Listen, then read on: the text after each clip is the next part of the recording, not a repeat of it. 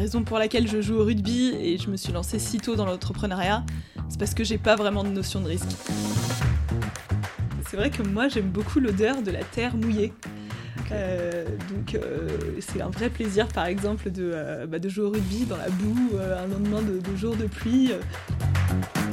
c'est vrai que j'aimerais que que l'agriculture et euh, pourquoi pas les, légumes au sein de l'agriculture euh, prennent une place euh, un peu plus importante dans la vie de tout le monde. Bonjour et bienvenue sur Green to Green, le podcast des amatrices et amateurs de rugby qui sont engagés dans l'environnement et l'entrepreneuriat.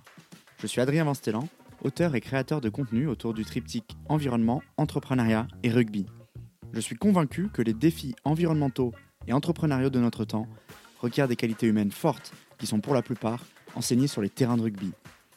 Ici, je vais partir à la rencontre de passionnés du ballon ovale qui utilisent ce qu'ils ont appris à travers le rugby dans leurs activités professionnelles et personnelles respectives.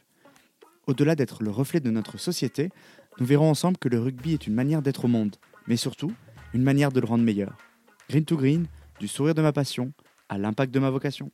Bonjour à tous, bienvenue euh, dans ce nouvel épisode de Green to Green. Aujourd'hui, on est avec euh, Capucine Epagno. Bonjour Capucine. Bonjour Adrien.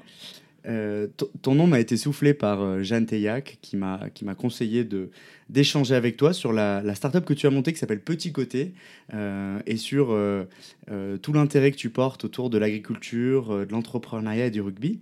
donc écoute, on va, on va essayer de décortiquer tout ça. On a, on a une heure devant nous pour aborder tous ces sujets. Est-ce que tu es prête? Ouais, carrément. Euh, on va commencer par ce point commun qu'on a tous les deux, euh, euh, qui est cette passion pour le rugby. J'aimerais bien comprendre comment tu es tombé dedans. quand est-ce que tu as commencé à jouer au rugby? Ouais, j'ai commencé, bah, écoute, il y a 8 ans maintenant, pendant ma première année en école de commerce. Donc j'ai fait HEC et arrivé à HEC, on m'a dit bon bah globalement il y a deux grosses assauts, c'est le foot ou le rugby. Donc je m'étais dit, bon, bah, cette semaine, je teste le rugby et la semaine prochaine, euh, j'essaye le foot. Et euh, bah, je suis restée au rugby, j'ai jamais essayé le foot. Et qu'est-ce que le, que le rugby a de différent ou de particulier pour toi euh, Comme tu mets sur, sur la table cette comparaison avec le foot, qu'est-ce que les personnes qui pratiquent le rugby ont, ont de différent de celles qui pratiquent le foot, par exemple? Euh, bah, au rugby, il faut, euh, il faut être vraiment à 100%, euh, déjà si tu veux pas te blesser, mais aussi tout simplement si tu veux bien jouer, parce que c'est un sport qui est aussi très mental. donc voilà, il faut être très investi mentalement, émotionnellement et physiquement, bien sûr. Donc les personnes qui jouent au rugby sont des personnes que je trouve bah, très entières, qui se donnent à fond, qui font pas de chichi. Et, et voilà, ça me plaît beaucoup.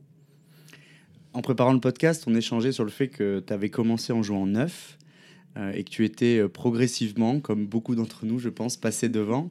Euh, qu'est-ce que ça, qu'est-ce que t'a apporté? Qu'est-ce que ça dit de toi ces différentes postes à différents moments de ta vie? Quels sont peut-être les traits de personnalité que tu avais à l'époque quand tu jouais neuf et puis que tu as développé maintenant en jouant devant? Est-ce que tu peux nous en dire plus là-dessus? Ouais, carrément. bah ouais, j'ai commencé neuf, donc en arrivant au rugby à HEC. Euh, je pense qu'on euh, on m'a mis en œuvre parce que je comprenais très vite euh, les règles. voilà, je suis un peu studieuse, première de classe, donc j'étais la seule de l'équipe qui avait bossé le PowerPoint sur les règles du rugby, donc on m'a mis neuf. Et progressivement, bah, je voulais plus rester dans mon second rideau et je voulais aller au combat tout le temps. Et, du coup, on m'a dit bon bah là, ça suffit là, tu plaques plus que les avant, donc passe à l'avant. Euh, et en effet, je pense que ça correspond à plusieurs étapes de ma vie. Enfin, euh, bah, l'étape 9, c'était un peu l'étape euh, bah, étudiante, bosseuse, voilà, qui pas encore, qui se cherche encore, disons. Et, et l'avant, bah, c'est l'exécutante, la machine. et ça correspond à une étape de ma vie où j'ai commencé à être entrepreneur. Euh, et, à être à fond dans ce que je faisais et à vraiment me trouver euh, professionnellement aussi. Euh, on en parlera peut-être plus tard, mais plutôt dans l'exécution que dans la réflexion. Aujourd'hui, tu, tu, joues dans quel, dans quel club? Je joue à Courbevoie, en Fédéral 1. C'est ma première saison à Courbevoie. je jouais au SCUF, au SCUF Port avant.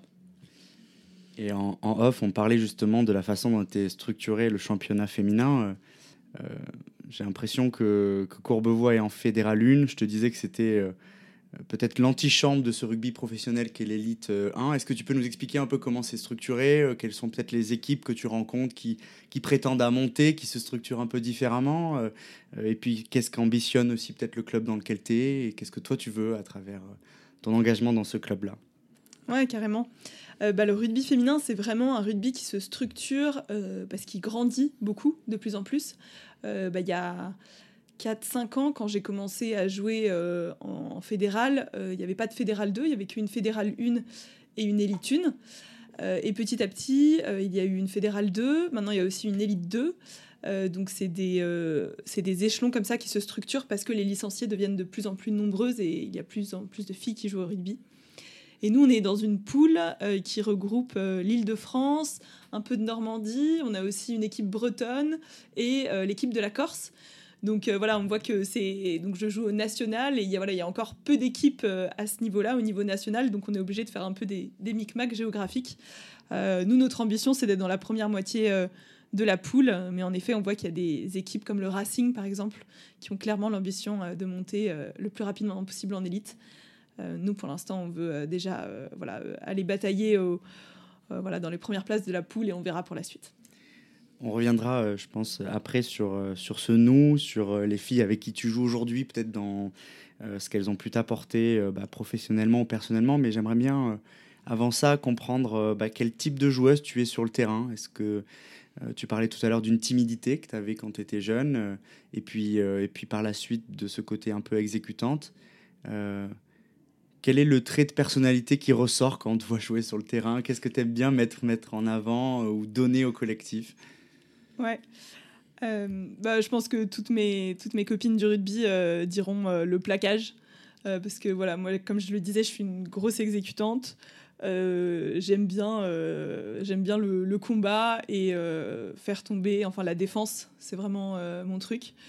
Donc euh, voilà, je, mets des gros tubes euh, pendant 80 euh, minutes s'il faut. je suis un peu moins une déesse de l'attaque. J'ai pas énormément de vitesse, même si j'ai une bonne vision du jeu. Donc voilà, ce qu'on me demande, c'est juste voilà, de ne pas laisser passer l'équipe d'en face. Quoi. Tu, tu parlais des, des copines tout à l'heure. Et, et, tu vois, ça me fait penser à. On, estime souvent que le rugby, c'est une, une, deuxième famille, une famille qu'on choisit, dans laquelle on s'épanouit. Euh, est-ce que tu peux bah, peut-être rentrer un peu plus dans, ce sujet-là euh, Qu'est-ce que t'as apporté cette deuxième famille euh, à des moments importants pour toi Peut-être ce passage aussi, ce changement de personnalité que tu as eu, peut-être des périodes personnelles, professionnelles que tu as permis de surmonter bah, les gens que tu as rencontrés dans le rugby ou peut-être des portes ouvertes qui t'ont été et des mains tendues qui t'ont été apportées à travers ce sport? Ouais, carrément. Bah, c'est vrai que je le disais au début, euh, le rugby, c'est vraiment un sport, et plus qu'un sport d'ailleurs, c'est un peu ce qu'on est en train de dire, mais dans lequel tu dois t'investir à 100%. Donc forcément, ça crée des liens très forts, ça crée un peu une bulle euh, euh, qui a été souvent pour moi un peu une, une bulle d'air dans des moments pas forcément évidents. personnellement, d'abord à la fin de mes études à HEC, j'ai perdu mon papa. Et là, mon équipe a été vraiment un énorme, d'un énorme soutien en fait. C'est vraiment là où Enfin, je me souviens, je crois que c'était, euh, il me semble, deux jours après, euh, enfin, entre le décès de mon père et l'enterrement. Et je suis allée sur le terrain parce que même si j'étais pas en, possibilité de jouer, mais je voulais juste voir mes coachs, voir mes copines. Et, euh, ça, c'était hyper important pour moi. Et ça m'a aidé vraiment à, affronter cette période de deuil, et puis même d'avant de la maladie qu'il avait. Donc ça, c'est, vraiment hyper important pour moi d'avoir cette bulle dans laquelle, en fait, bah, tout peut te passer dessus, euh, ça, ça reste. quoi. Et il y a autre chose, parce que tu parlais aussi du côté euh, professionnel. Euh, il y a une période professionnelle qui a été un peu dure au début de ma vie entrepreneuriale, où en fait j'ai du j'ai une associée qui est partie et, et, je me suis retrouvée toute seule avant de trouver ma, deuxième associée. Et c'est vrai que pendant cette période-là, j'ai jamais été aussi assidue aux entraînements. Et, et toutes mes, je me souviens d'une copine qui était la capitaine d'ailleurs qui m'avait dit mais mais attends, mais tu m'impressionnes, tu es en train de te faire euh, du coup un peu larguer euh, par ton associé et tu es là euh, tous les mercredis, tous les vendredis. Et c'est vrai que pour moi, ça a toujours été bah, la bulle de décompression où s'il y a une tempête qui te passe sur la tête, et ben voilà, tu auras toujours le rugby où tu te sentiras bien. quoi.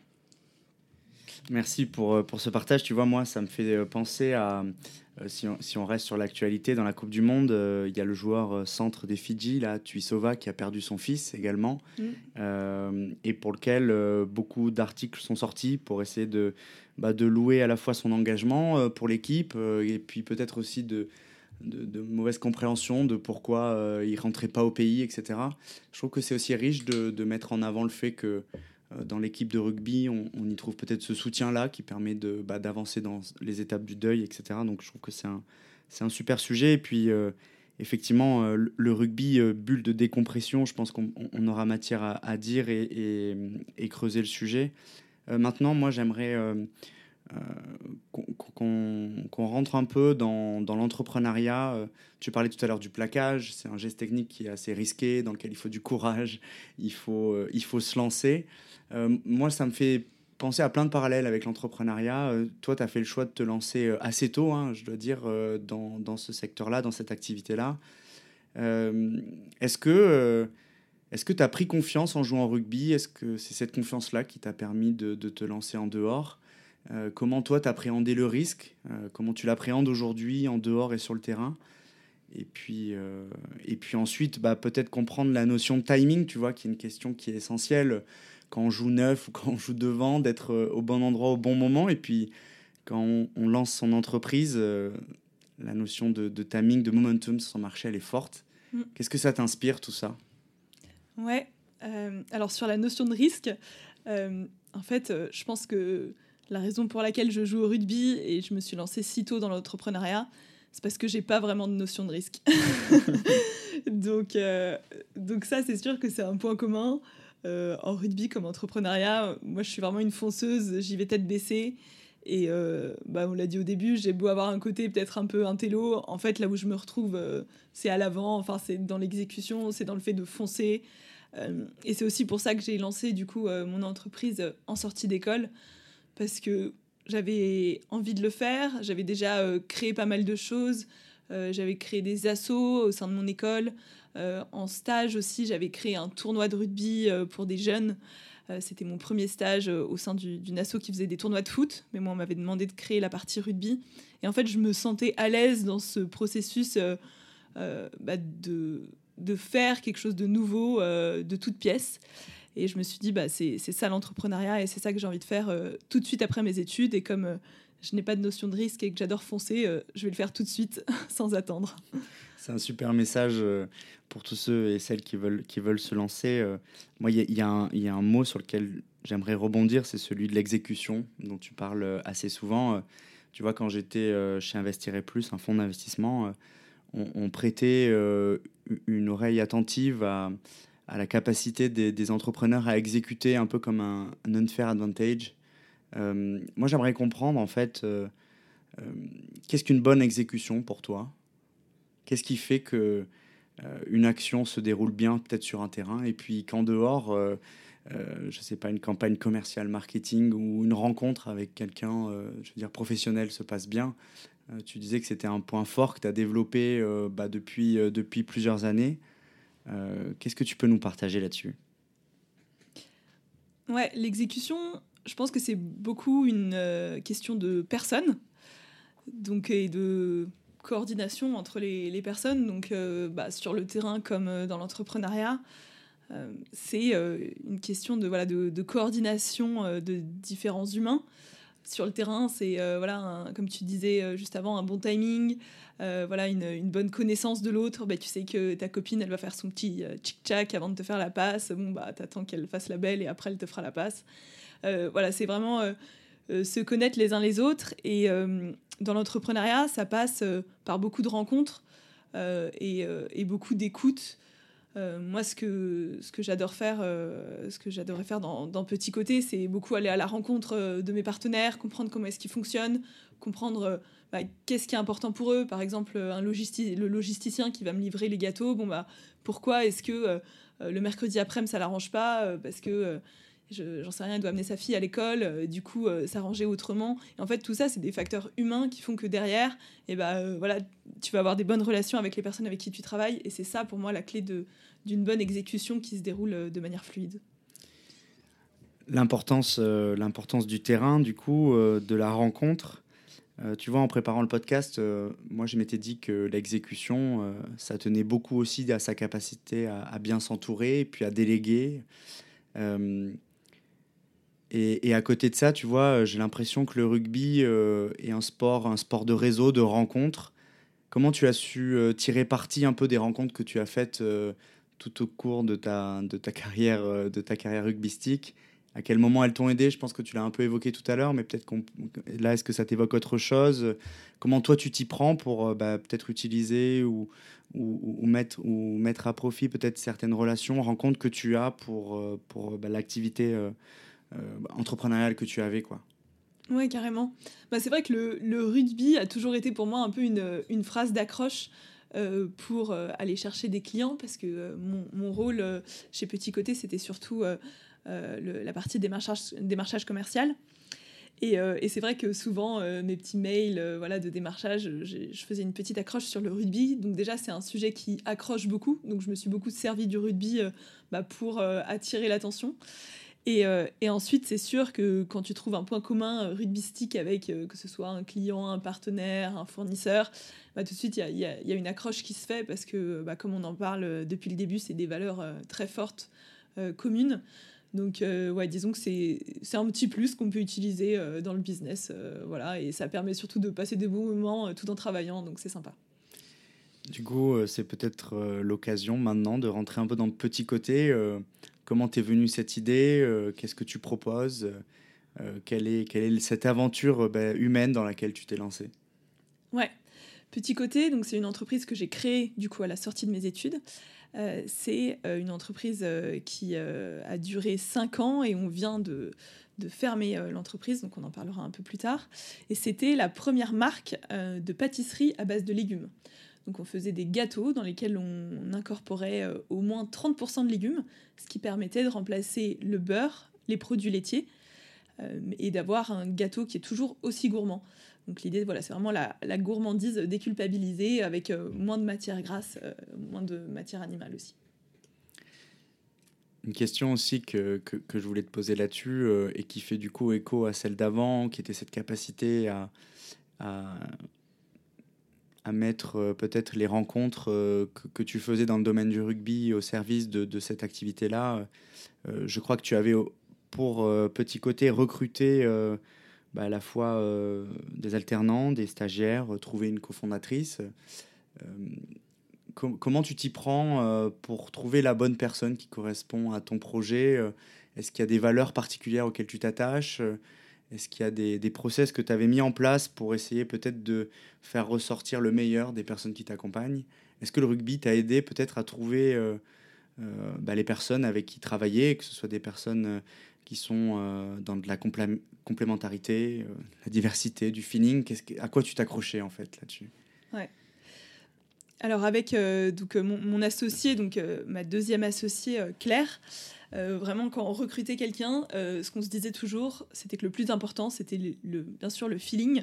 Mais dans ce feeling-là, on avait décelé que nous, ce qui nous tenait à cœur, c'était l'humilité. Donc on aimait beaucoup les gens euh, humbles. Ça, je pense que c'est une caractéristique aussi du rugby. Au, tout début, je t'ai dit, bah voilà, c'est des personnes entières qui jouent au rugby. C'est un peu ça ce qu'on recherchait aussi dans nos recrutements. Voilà, c'est des personnes qui mettaient pas des phares sur toutes leurs phrases et qui étaient vraiment elles-mêmes.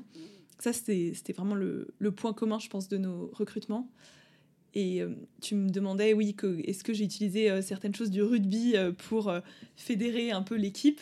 C'est assez rigolo parce que je me suis beaucoup inspirée de nos rituels en troisième mi-temps pour créer un vrai esprit d'équipe dans mon entreprise.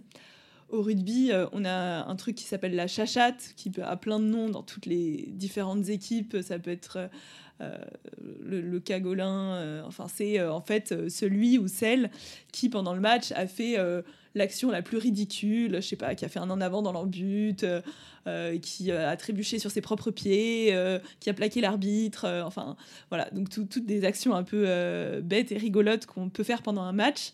Et à la fin du match de rugby, dans mon équipe, on appelle ça, on élit la chachate. Donc voilà, il y a plusieurs candidates. Et voilà, l'action vraiment la plus bête et rigolote remporte le, prix de la chachate. nous, en l'occurrence, on a même un déguisement de flamant rose, voilà, que la fille doit porter toute la soirée après. Et en fait, on a fait exactement la même chose euh, dans mon entreprise.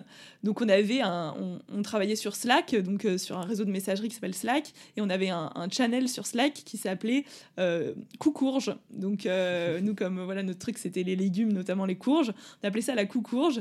Et en fait, dès qu'il y avait un collègue qui faisait un truc un peu risible, et eh ben, on le balançait sur Coucourge.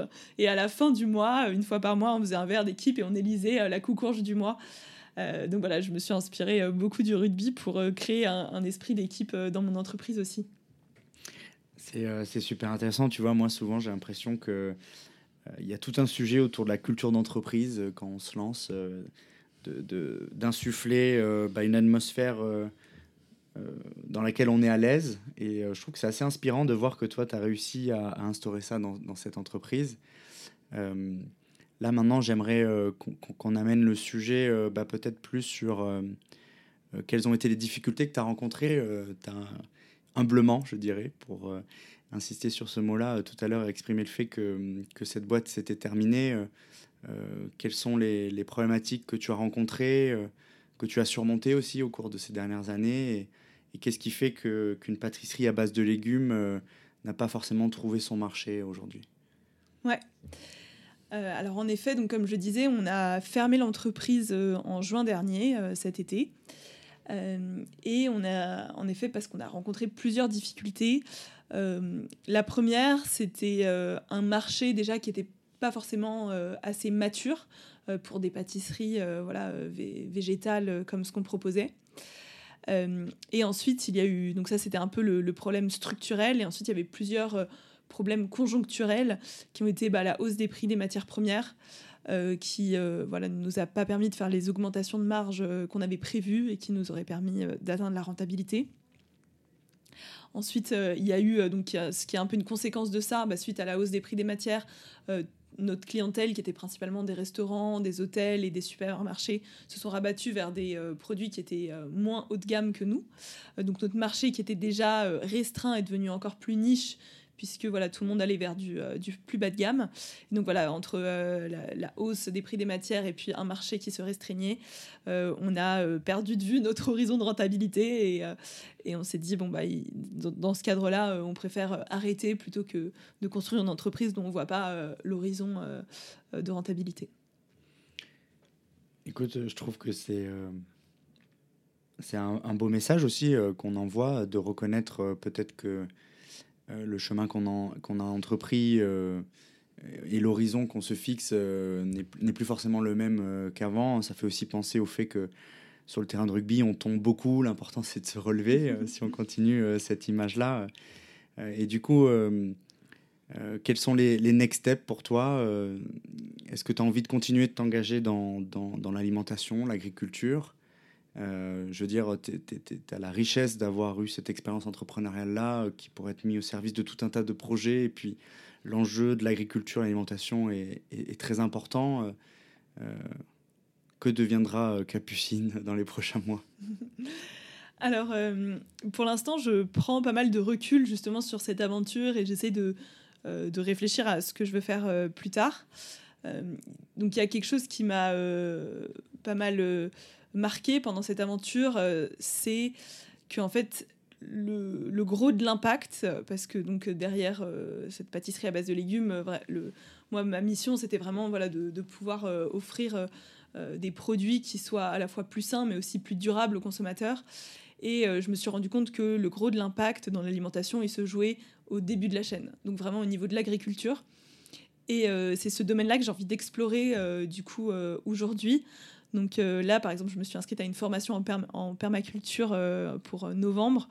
j'ai fait aussi beaucoup de woofing dernièrement pour bah, avoir plus de connaissances sur le maraîchage. Je lis beaucoup aussi sur ce sujet-là.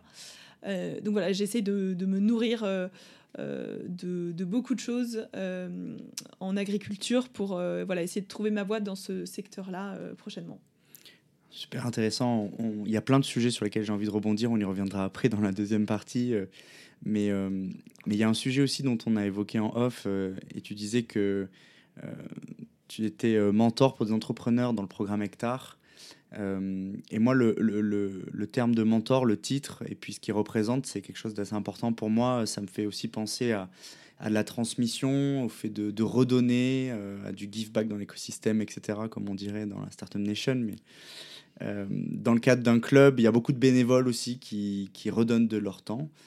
Euh, est-ce que tu fais un parallèle entre euh, le fait que tu es peut-être beaucoup reçu au cours des dernières années, quand tu étais entrepreneur, quand tu étais joueuse, et puis là, à quel point c'est important? Qu'est-ce que ça t'apporte aussi d'être mentor auprès de ces entrepreneurs-là?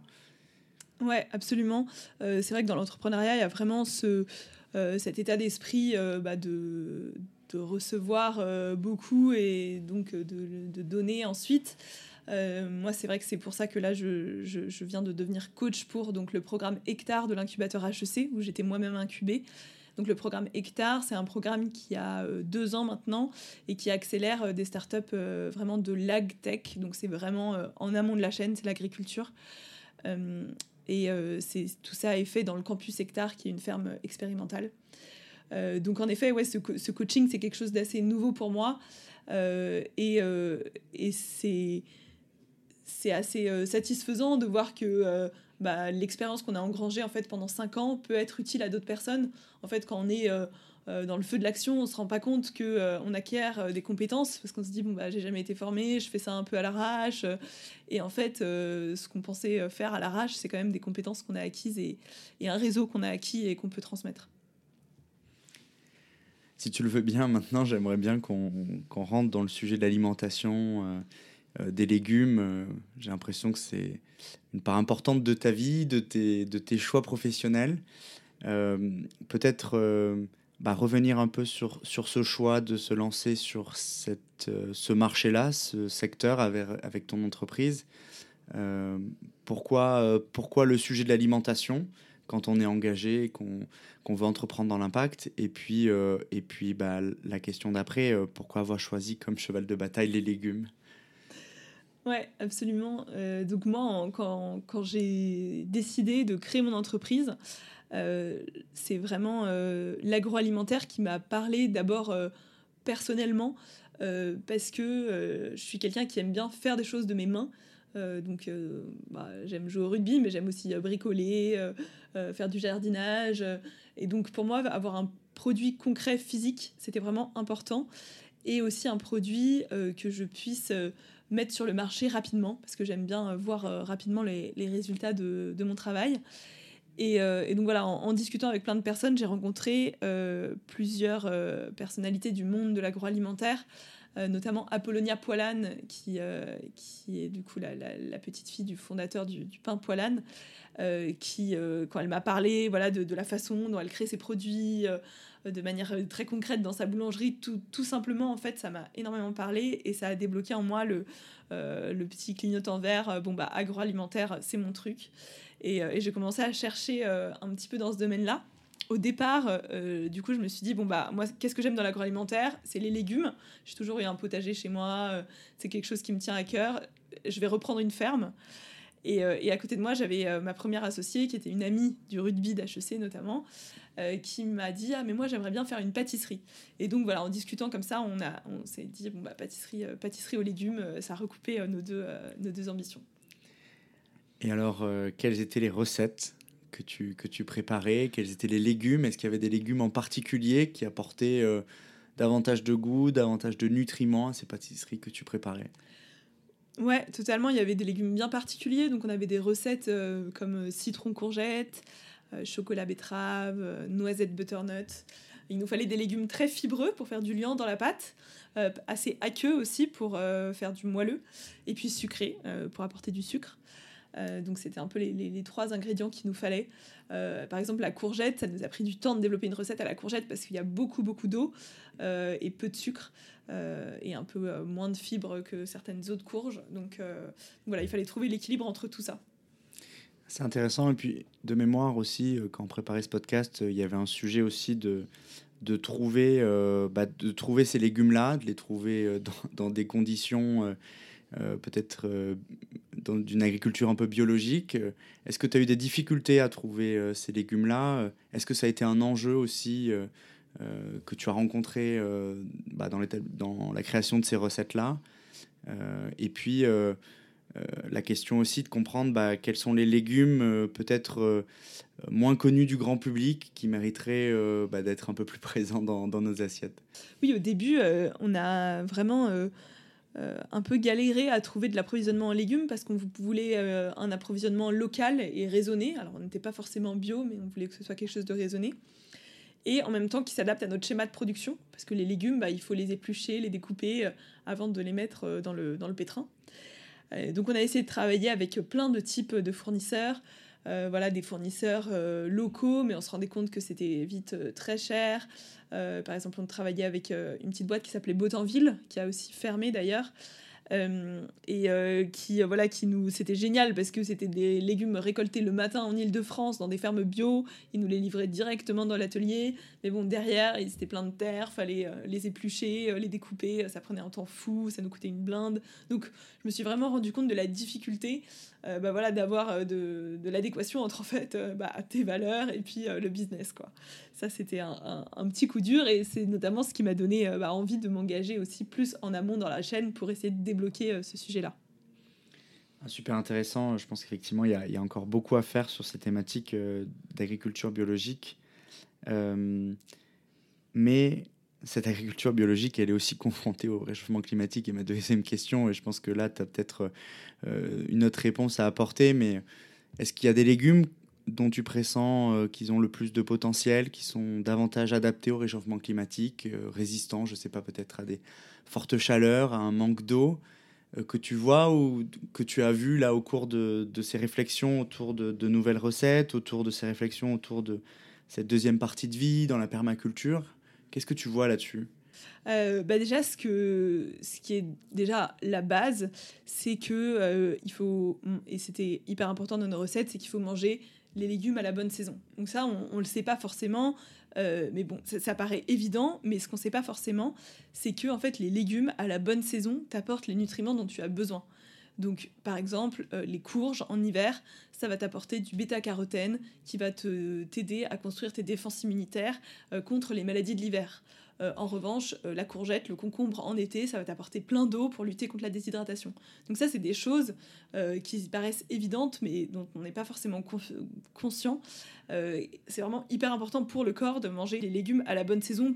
Encore, évidemment, c'est important pour la planète, mais aussi pour la santé.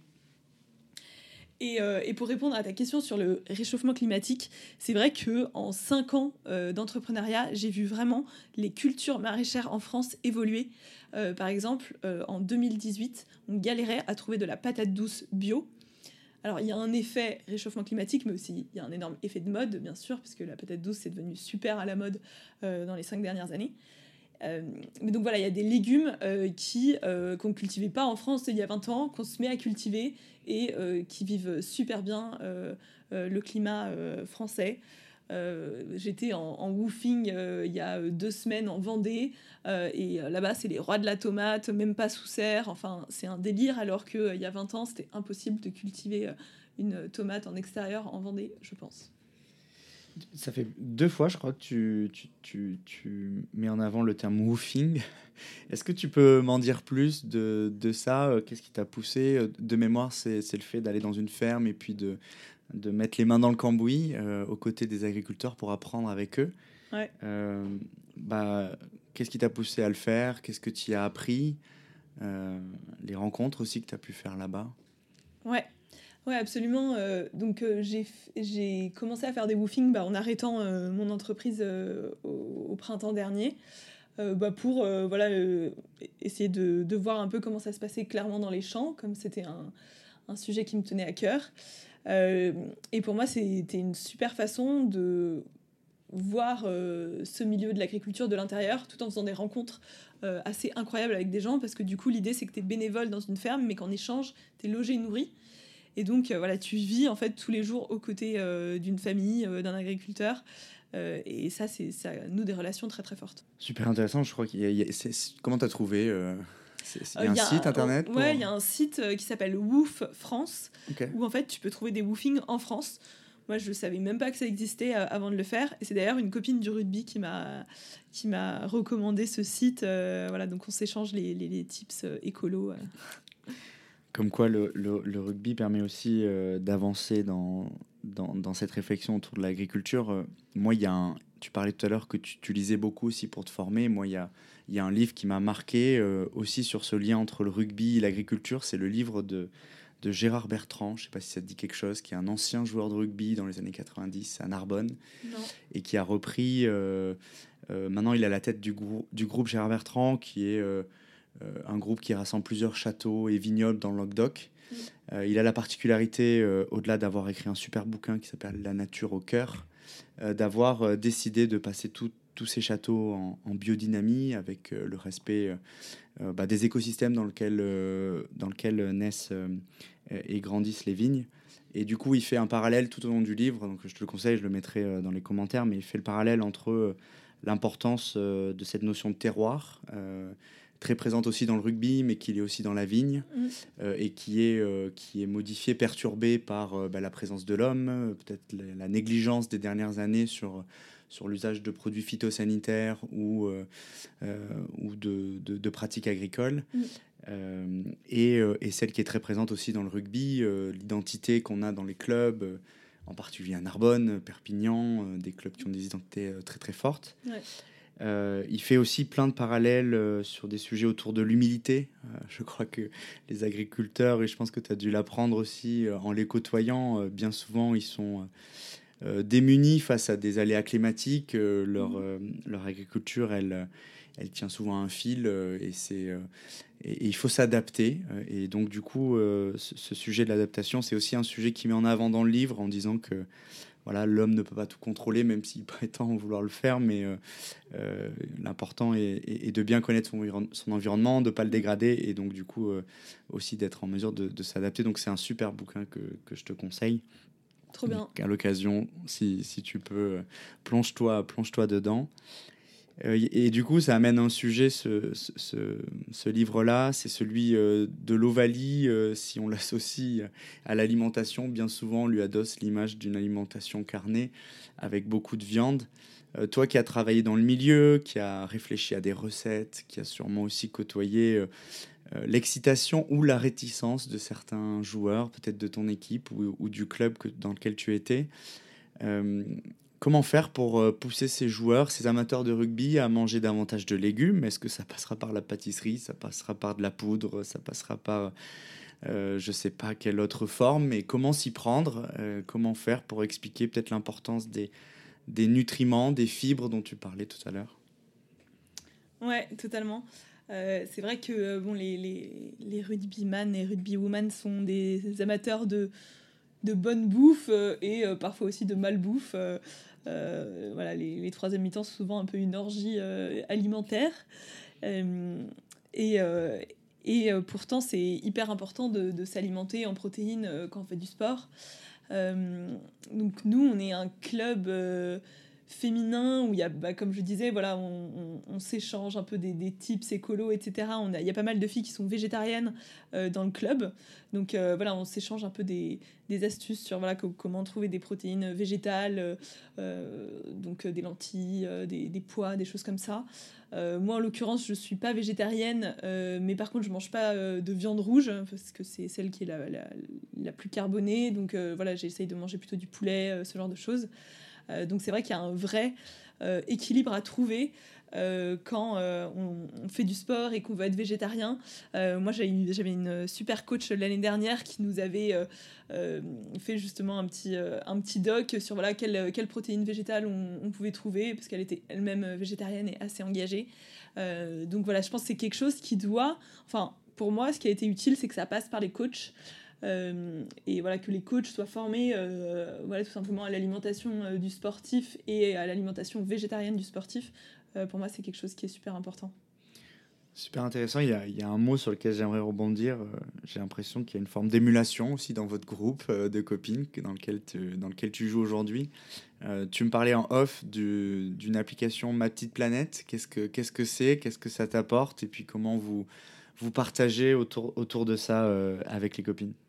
Ouais, euh, c'est euh, c'est vrai que il y a une super émulation dans mon équipe, beaucoup de filles engagées, voilà, pour que ce soit pour l'environnement, le social. etc.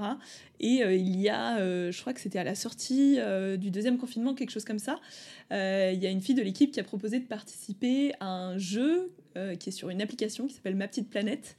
Et l'idée, c'est de se lancer des défis écolos au jour le jour. Donc, euh, par exemple, euh, tu, te, tu, te, lances un défi euh, de réduire tes emballages plastiques pour qu'ils rentrent dans une bouteille, ou bien de faire tes propres éponges avec un vieux t-shirt. Et en fait, tu te mets par équipe. Et donc, on avait divisé le club en deux équipes, et, et chaque équipe essayait de marquer le plus de points en faisant des petits défis écolos. Et c'est une, c'est un, une asso dans laquelle je me suis un peu engagée par la suite pour voilà, convaincre d'autres personnes d'y jouer. Euh, je connais notamment bien le, créateur de. Euh, donc c'est une manière vachement marrante en fait de euh, bah, se stimuler les uns les autres à, faire des petits gestes écolos au quotidien. Est-ce que le, rugby peut être et sera pour toi un levier de sensibilisation autour des enjeux environnementaux? Est-ce que c'est à lui d'endosser ce maillot-là, cette responsabilité? Est-ce qu'il a sa place en fait sur le terrain? Oui, euh, clairement, euh, je pense qu'il l'a. Et d'ailleurs, euh, c'est ce qu'on voit un peu aujourd'hui avec la Coupe du Monde de rugby. Moi, j'ai été pas mal un peu dans, les coulisses de toute la partie agroalimentaire parce qu'ils recherchaient beaucoup de fournisseurs locaux. donc locaux, durables, bio, ils avaient vraiment une charte hyper complète là-dessus. Donc tout comme pour les JO 2024, donc ce qui est sûr c'est que euh, il faut montrer l'exemple par, euh, par tous les moyens possibles. Euh, ensuite, bon, bah, ça reste un sport, donc bah, voilà, c'est quand même chaque chose à sa place, mais, mais voilà, tout, tout ce qu'il faut faire pour aller dans le sens de l'écologie et du monde de demain, bah, il faut le faire. Tu disais en préparant le podcast que, que, cette affinité pour les légumes, elle te venait aussi du fait où tu l'exprimais à travers le fait d'avoir un potager. C'est quelque chose que je fais aussi depuis un moment, donc c'est un autre point commun qu'on a ensemble. Euh, j'ai toujours adoré ça. Je suis curieux de comprendre euh, ce que toi, ça t'apporte d'avoir ton propre potager. Euh, et puis bah, aujourd'hui, est-ce que tu as la place de le faire chez toi? Parce que je, de mon côté, je ne l'ai pas vraiment et je le fais encore chez mes parents. Mais voilà, curieux de comprendre bah, l'importance qu'a le fait de produire ses propres légumes en fait. Carrément. Euh, ouais, moi j'y trouve euh, bah, euh, beaucoup de calme, de sérénité. C'est quelque chose de, de lent. C'est aussi ça que j'aime dans, dans l'agriculture, c'est de revenir à un rythme moins effréné, plus naturel, voilà, plus, plus calme et détendu aussi. donc ouais, quand tu fais tes semis en février, bon bah tu récolteras tes tomates début septembre à Paris quoi. Donc voilà, c'est quelque chose qui prend du temps et, qui est très satisfaisant à la fin. Euh, moi, en l'occurrence, euh, ma mère a un potager aussi sur sa terrasse. On a un potager dans notre maison de vacances. On avait un potager dans notre maison avant. Et, euh, et là, à Paris, j'habite à Saint-Ouen. Et j'ai une petite cour en bas de mon immeuble, donc que j'ai totalement investi avec tous mes plans. Et j'avais tellement de semis cette année que j'en ai même planté sauvagement dans la rue. et du coup, je suis super fière parce qu'à l'angle de ma rue, quand je passe, je vois qu'il y a des tomates qui poussent et je me dis, putain, c'est mes tomates, c'est classe. C'est un, joli message euh, du coup que tu, que tu, partages. Moi, ça me fait penser, euh, et je continue euh, de, de, te partager des livres que j'ai que j'ai lus, comme tu es dans cette période un peu de réflexion, transition, etc. j'ai lu un bouquin qui s'appelle L'équilibre du jardinier, mm. que je mettrai aussi en commentaire. Mais super bouquin parce que il met en avant les vertus un peu thérapeutiques de la pratique de, de, de, cultiver en fait son potager, à la fois dans une période euh, de, convalescence, euh, après avoir subi une opération auprès de personnes âgées qui sont peut-être un peu en situation de solitude, auprès de personnes telles que des prisonniers, pour les apprendre aussi à, retrouver ce lien avec la terre. Et donc il explore tout un tas de, bah, en fait, de situations dans lesquelles ce, rapport à la terre, au sol, et puis à l'alimentation aussi, bah, permet euh, d'avoir euh, à la fois l'humilité dont tu parlais tout à l'heure, euh, aussi une notion de fierté, d'avoir ses, propres légumes. moi aussi, ce qui, me plaît beaucoup dans le fait d'avoir son potager, c'est la notion de partage. tu vois, tu parlais du fait d'avoir un potager dans ta maison de vacances. Moi, chez, ma mère, c'est pareil. Et puis, c'est presque le passage obligatoire, tu vois, pour toutes les personnes qui viennent dans la maison, on passe faire un tour autour du potager et puis on en discute, quoi. Donc c'est presque un prétexte pour, pour mm. aborder des sujets, puis pour, pour savoir ce qu'on va manger par la suite. Donc c'est c'est très riche. Moi, il y a une question que j'aimerais te poser là-dessus, c'est il y a, y a, un lien assez important euh, bah, de l'agriculteur euh, au sol et il y a aussi un lien important du joueur de rugby avec le sol. On y tombe, on s'y relève, on la porte sur soi quand on est plein de boue. Enfin bref, c'est quand même un sport euh, qui est proche du sol, proche de la terre. Qu'est-ce que toi, ça t'inspire d'être proche de la terre, du sol? Est-ce que c'est important pour toi? Qu'est-ce que ça, voilà, qu'est-ce que ça te dit? Ouais, j'adore, j'adore la boue. Euh, non, mais c'est vrai que c'est un, milieu dans lequel je me sens à l'aise d'être euh, au contact de la terre. Euh, je trouve que c'est c'est tellement agréable d'être voilà dans l'herbe ou dans une forêt, d'être d'être vraiment ouais, au contact de la terre, que ce soit en effet sur le terrain ou, ou en agriculture. je pense que voilà quand on aime euh, le, cambouis, euh, voilà, mettre, euh, mettre les mains dans la terre, les, les, mains dans, dans, dans la terre du, du, terrain de rugby, tout ça, ça a des liens communs. Bah, ça revient un peu à ce qu'on disait au début, voilà, d'être voilà, quelqu'un d'assez entier qui, qui a pas peur de, de se tâcher et, de, et de, de, mettre les mains dans le cambouis. Est-ce qu'il y a des, des odeurs qui te sont chères sur le terrain ou en dehors?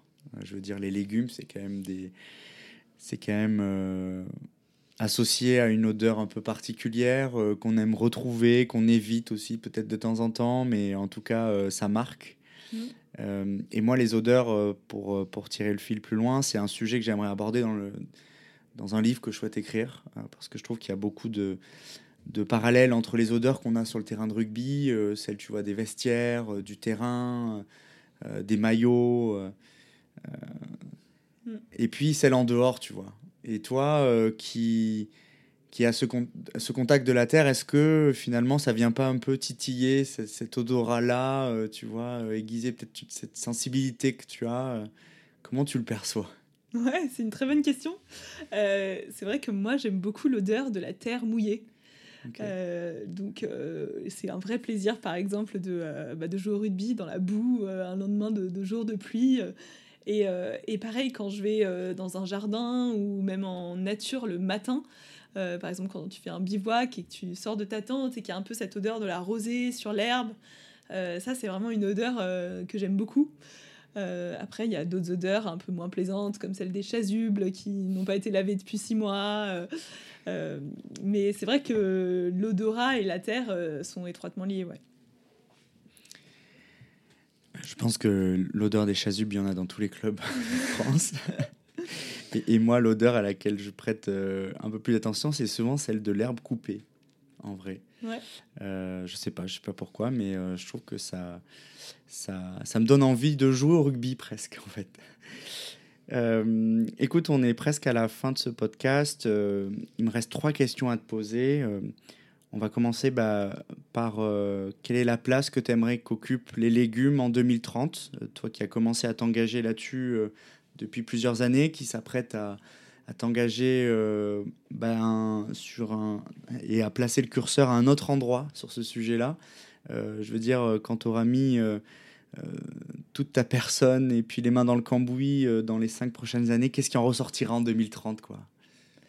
Ouais, euh, c'est vrai que j'aimerais que, que l'agriculture et pourquoi pas les, légumes au sein de l'agriculture prennent une place un peu plus importante dans la vie de tout le monde. Il y a des chiffres qui sont assez marquants, qui sont que, il me semble qu'à la sortie de la guerre, 30% du budget des ménages était dédié à l'alimentation et aujourd'hui c'est 13%. Euh, donc on a considérablement moins de personnes euh, qui travaillent euh, en agriculture et on dédie considérablement moins d'argent à notre alimentation. et je pense qu'il faut rééquilibrer tout ça pour que tout le monde puisse y trouver son compte, que les agriculteurs soient mieux rémunérés, qu'on mange mieux et qu'on y dédie une part plus importante de notre budget. Écoute, on se donne rendez-vous en 2030 pour voir si, si, tous tes voeux sont exaucés. En tout cas, je suis, je suis complètement aligné avec toi. La, question, la question suivante que j'aimerais te poser, c'est et qui fait aussi écho au fait que de, toute cette émulation que tu as des personnes qui t'entourent, du rugby, du réseau que tu as constitué, est-ce qu'il y a une personne que, tu aimerais que j'interviewe qui est à la croisée de, de ces sujets autour du rugby, de l'entrepreneuriat et puis, puis de l'environnement? Ouais, je pense à quelqu'un euh, qui a été un de mes mentors euh, pendant l'aventure Petit Côté. Euh, il s'appelle François Rochebayard. Il a dirigé notamment Michel Augustin au moment du rachat par Danone. avant, il occupait un poste assez haut placé aussi chez Saint-Michel, les gâteaux. et c'est un fan inconditionnel de rugby. Euh, il a un magnifique accent euh, du sud-ouest et euh, en ce moment, il est en train, il a créé et du coup, il est, je pense, en plein dedans en ce moment, la Coupe du Monde des. Je crois que c'est des collégiens, enfin en tout cas des, jeunes scolaires de rugby. Donc il y a plusieurs nations scolaires qui s'affrontent aujourd'hui dans le centre de la France, voilà, dans, une école dans laquelle il est impliqué. Donc voilà, c'est quelqu'un qui est euh, très impliqué euh, bah, pour l'alimentation et euh, pour le rugby. Super intéressant, merci beaucoup. Je ne manquerai pas de, lui envoyer un petit ping. Du coup, bah, dernière question, on atteint bientôt la cinquantième minute. Est-ce qu'il y a un message à faire passer, Capucine Un sujet dont on n'a pas discuté Voilà, le micro est libre. Moi, j'ai. Non, pas forcément de sujets desquels on n'a pas parlé, mais euh, voilà, mon message, c'est plutôt de. Voilà, d'oser euh, mettre les mains dans le cambouis et, euh, et, et de foncer. voilà, parfois tête baissée, mais ça peut, ça peut nous emmener à, de beaux endroits et à de belles rencontres. Super, bah écoute, merci beaucoup Capucine pour le temps que tu as pris. moi, ce que j'apprécie beaucoup aussi dans les personnes qui sont amateurs et amatrices de rugby, c'est cette accessibilité, la proximité euh, dont tu aujourd'hui euh, euh, témoignes, puisqu'on ne se connaissait pas encore il y a, il y a trois jours de ça, mhm. et, on est allé très vite pour préparer ce podcast, lui donner vie, et puis, et puis bah, véhiculer le message aussi de se lancer dans l'entrepreneuriat, de d'adresser les thématiques autour de l'agriculture et de l'alimentation. et donc, bah, merci, pour, merci pour tout ça. Et je pense que tu as beaucoup à apprendre aux coachs et aux entrepreneurs que tu croises. Donc, euh, donc euh, bah, bon courage et puis longue vie. Merci Adrien. Au revoir à tous.